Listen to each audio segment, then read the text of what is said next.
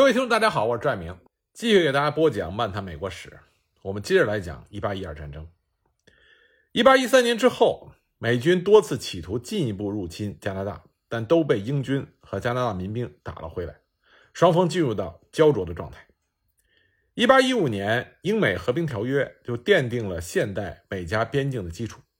自此之后，美国再也没有入侵过加拿大。随着英美关系的改善。和加拿大渐渐走向独立，美加也冰释前嫌，关系越来越温暖。当然，小摩擦免不了，比如说1903年的阿拉斯加边界之争。当时双方同意把纠纷递交仲裁。当时加拿大并没有独立的外交权，仲裁委员会有三个美国人、两个加拿大人和一个英国人。加拿大想当然地认为英国会向着自己。最后呢，这位英国仲裁员却把票投给了美国。加拿大痛失阿拉斯加的出海口，这件事情让加拿大伤透了心。他终于明白，在英国的心中，英美关系远超过英加关系。英国通过对美国的让步，换来了美国在很多国际领域的合作。而总结了教训的加拿大，再也不想让英国控制它的外交权和防御权。第二次世界大战把美加紧密地连在了一起。罗斯福明确地警告轴心国。别打加拿大的主意。战后呢，美加建立了共同防御委员会和共同的防空体系。美国等于清楚地告诉了全世界，对加拿大的侵略就是对美国的侵略。今天，美加共享世界上最长的边境线，互为对方最大的贸易伙伴。加拿大再也不用担心美国的军事威胁，但他一直担心着美国文化的渗透。加拿大人看美国的电影，听美国的歌，说美式英语。去美国上学，在美国工作，和美国人通婚，他们还能保持住加拿大的民族特色和文化传统吗？这是今天加拿大政府和每一个加拿大人都在思考的问题。那么，一八一二年的战争随着一八一四年的到来，也翻开了新的一页。到了一八一四年夏天，一八一二战争已经打了整整两年。这两年中，美国攻，英国守。强大的英国之所以对于弱小的美国隐忍不发，主要是碍于拿破仑战争。在没有把拿破仑打趴下之前，英国无暇西顾。但是到了1814年，形势不一样了。早在1812年的年底，拿破仑已经败相显露，六十万大军入侵俄罗斯，只回来三万人，几十万的生命消失在俄罗斯茫茫的雪原。欧洲那些屡败屡战的国家组成了第六次反法同盟，在英国威灵顿公爵一世亚瑟·威尔斯利的指挥下，联军是节节胜利。一八一四年三月三十日，联军进入巴黎。四月六日，拿破仑宣布退位，被放逐到了厄尔巴岛。路易十八登上王位，波旁王朝复辟。拿破仑帝国轰然倒塌，让很多人不适应。最不适应的就是美国人。且不说从法国革命爆发的第一天起，美国人就吵吵嚷嚷地支持法国。那么这次一八一二战争也是美国在英国的背后捅了一刀，客观上帮了拿破仑一把。虽然主观上是想趁机占便宜，但是便宜没有占到。被刺痛的英国转过身来，准备好好收拾一下整天捣乱的美国。从拿破仑战争中抽出手来的英国决定增援北美。从这一刻起。攻防转换，英国攻，美国守。其实到一八一四年，英美之间没有什么好打的。随着欧洲战争的结束，英国的议政会命令已经取消，英国皇家海军不再需要劫持中立国的商船，也不再胁迫美国的船员服役。美国的禁运政策已经被国会废除，美国也显然无力征服加拿大，英国也根本不想否认美国的独立。既然引起战争的所有理由都不存在了，那么为什么战争还在继续？答案应该是为了谈判桌上的筹码。想在谈判桌上占上风，军事上的胜利是必须的。西边五大湖区的战事一时难解，双方势均力敌，都没有进展。最容易突破的是东海岸，对东海岸的进攻可以迫使美军东移，减轻西部的压力。事实上，在过去的两年中，皇家海军。除了封锁美国海岸，对沿海地区的骚扰从来就没有断过。虽然说都是小打小闹，打了就跑，但是足够让美国人头疼。如今呢，欧洲战争结束了，皇家海军和威灵顿公爵麾下的陆军都陆续调往北美。大部队来了，自然要发动大的攻势，否则那岂不是浪费钱财和物力人力？英军这回的目标就是美国的首都华盛顿。已经当了十四年首都的华盛顿，仍然和一个乡村差不多，而且是半成品。国会山刚刚建好没几天，总统府看上去就像烂尾楼，不知道何时才能完工。其他的政府办公楼勉强能用，再有就是一些零零星星的旅馆、民宅。而且呢，建筑垃圾到处都是，泥泞的道路，没有砍光的树林，横七竖八的木材等等。要不是联邦政府硬把家安在这儿，任何人对这里都没有兴趣。这座丛林中的小城没有任何的战略价值，它只是一个象征。但是英军想要摧毁的正是这个象征。摧毁华盛顿会有更实际的功效，那就是复仇。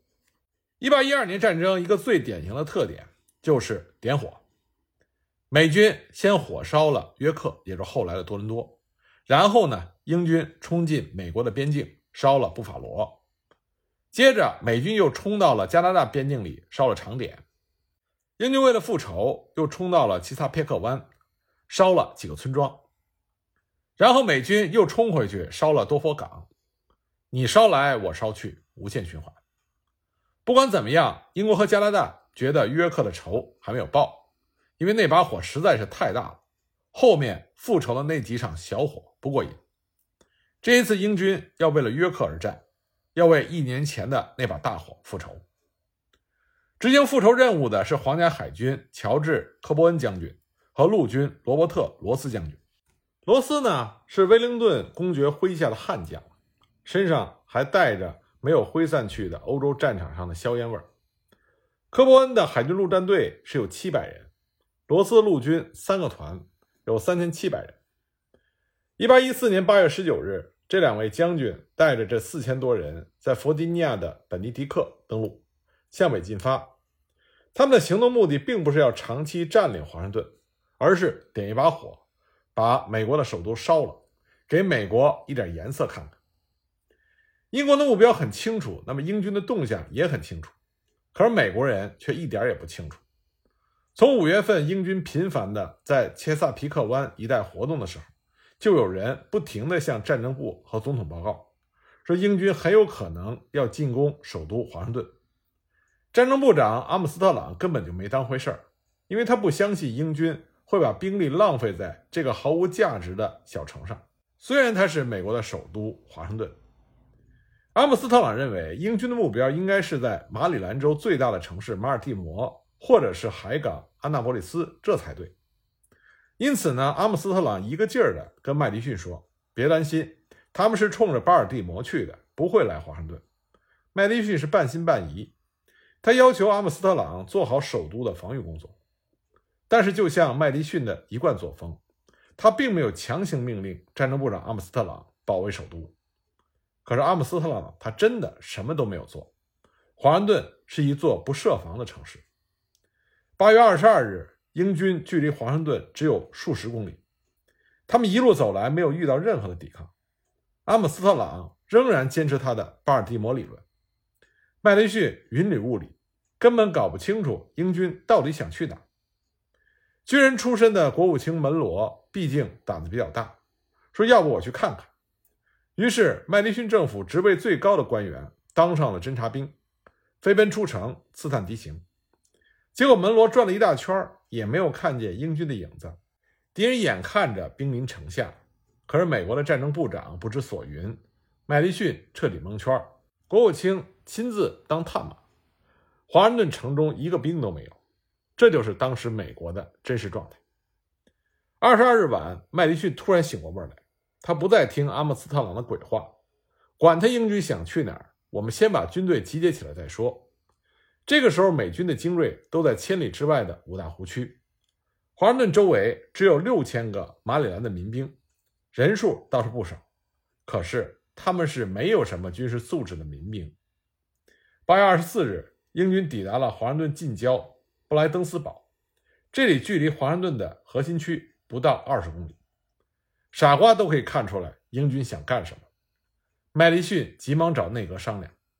虽然麦迪逊表面上看瘦瘦小小、百病缠身，但是他的表现还是很有勇气的。他带着内阁成员直奔布莱登斯堡，因此麦迪逊就成为了美国历史上唯一一位亲临前线观战的总统。就在这天的下午，布莱登斯堡之战开始了。麦迪逊临时调来了几门海军的大炮和五百名海军战士，为马里兰的民兵提供炮火的支持。这可能是他做的唯一的正确决定。这几门炮让英军的伤亡人数远超美军。为什么美军伤亡少？因为他们跑得快。第一道防线的民兵在一轮射击之后全线崩溃，扭头就跑，还把第二道防线直接冲垮。接着呢，六千人马就以飞快的速度往回跑。这也是为什么后世有些人把这次战斗叫做是布莱登斯堡赛跑。只有那些海军战士坚持开炮，直到最后，他们大多数成了俘虏。英军当时使出了吃奶的劲儿。也追不上那些民兵，只好停下来休息。就像科伯恩将军所说：“胜利者太累了，失败者跑得太快。”虽然赛跑得了第一，但这是美军最耻辱的一天，也是美国历史上最丢人现眼的一刻。逃跑的人群中也包括麦迪逊和他的内阁成员阿姆斯特朗和门罗。在第一道防线垮掉的时候，宪法的总设计师总统麦迪逊。就对另外两位内阁成员说：“先生们，我们应该撤了，把军队的事儿留给军人们。幸亏麦迪逊跑得快，要不然就成俘虏了；幸亏国会正在休会期，要不然议员们就成难民了。排山倒海般的败兵穿城而过，谁也没有多留恋的看首都华盛顿一眼。但至少事到如今，从总统到共和党到普通公民，所有人都明白了一件事情。”美国需要职业军人，也就是常备军。民兵也许可以保卫自由，但保卫不了国家。首都被如此轻易的放弃，从另外一个侧面说明，所谓的联邦政府，所谓的国家统一，在当时的美国人心中是什么样的分量？你能想象，如果美军出现在伦敦的近郊，那么英国人会如何反应呢？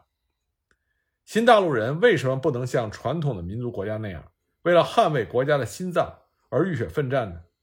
原因可能是那个时候的美国人他还没有那种心跳的感觉。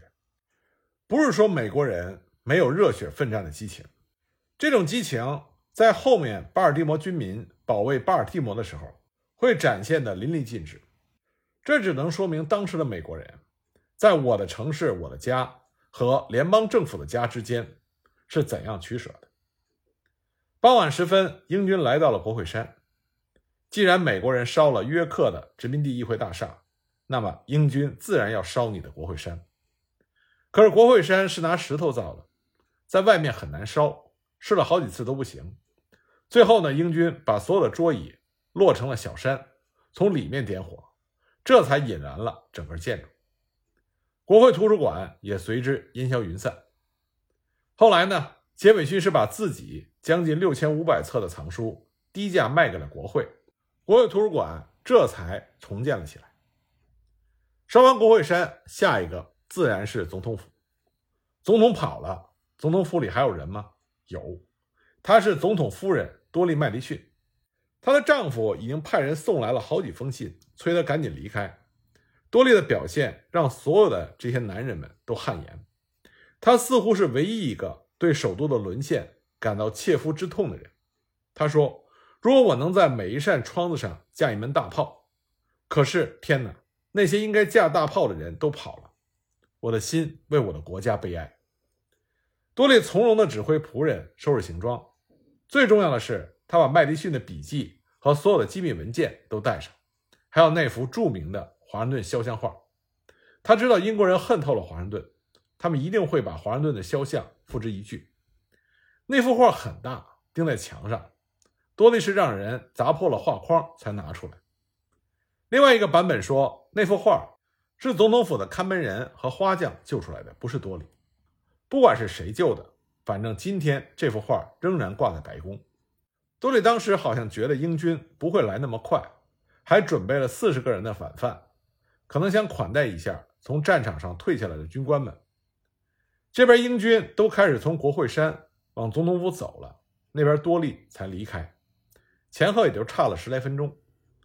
英军进来一看，满桌子刚摆好的香喷喷、热腾腾的饭菜，餐具摆放整齐，还有各式的葡萄酒和威士忌，所以英军的军官们饱餐了一顿。但是如此热情的款待，并没有让英军的军官发任何的慈悲之心。吃完之后，该烧的还得烧。还没有完工的总统府，最终只剩下了残垣断壁。接着呢，英军就烧了其他的政府办公楼，比如财政部和战争部。当他们来到专利局的时候，局长威廉·索恩顿站在门口，他说：“这里面都是最新的科学发明，你们忍心把它们毁了吗？”英军一想也有道理，我们没必要和科学过不去，所以就没有烧。专利局成了唯一幸存的政府建筑。到了八月二十五日凌晨，整个华盛顿陷入到一片火海。英军并没有点燃民宅，但是照这个趋势烧下去，民宅恐怕也难保。不过，好像老天爷就是垂青美国，所以在二十五日的下午，突然之间狂风大作，天降暴雨，把所有的火都浇灭了。据说科伯恩将军对一位美国女士说：“你们这种下三滥的国家，经常碰到这种鬼天气吗？”那位女士说。不，这是上帝在用他的神威把我们的敌人赶出我们的国家。但不管怎么样，的确是刮起了狂风暴雨。英军不想再多待一分钟。二十五日晚，英军撤离了华盛顿，结束了对美国首都二十六个小时的占领。八月二十六日，麦迪逊带着官员们回到了首都。总统夫妇将在一家私人住宅里度过剩余的任期。国会也将在私人建筑里开两年的会，直到国会山和白宫修好。这期间，迁都的声音再起，说华盛顿本来就是又小又破，不值得重建，干脆迁到别的地方去。费城马上举手发言，说赶紧来我这儿。但迁都的议案最终被国会否决。也许美国的国会议员们不愿意轻言放弃。英军火烧美国的首都华盛顿。引起了国际舆论的谴责，但也有人说美国是罪有应得。不管怎么样，这个行动的一个副作用，就是唤醒了美国人同仇敌忾的决心。如果说他们此前并不在乎联邦政府的存在，但至少这个时候，他们感受到了同一个民族、同一个国家的凝聚力。华盛顿的战事使得战争部长阿姆斯特朗成为了众矢之的。虽然麦迪逊很客气的请他先回家避避风头。等舆论平息了，再回来供职，可他自己也感觉到其中的滋味。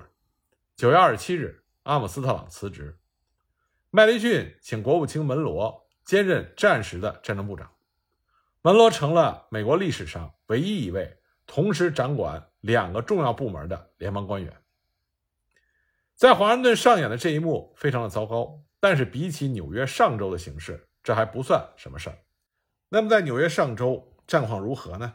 我们下一集再继续给大家讲。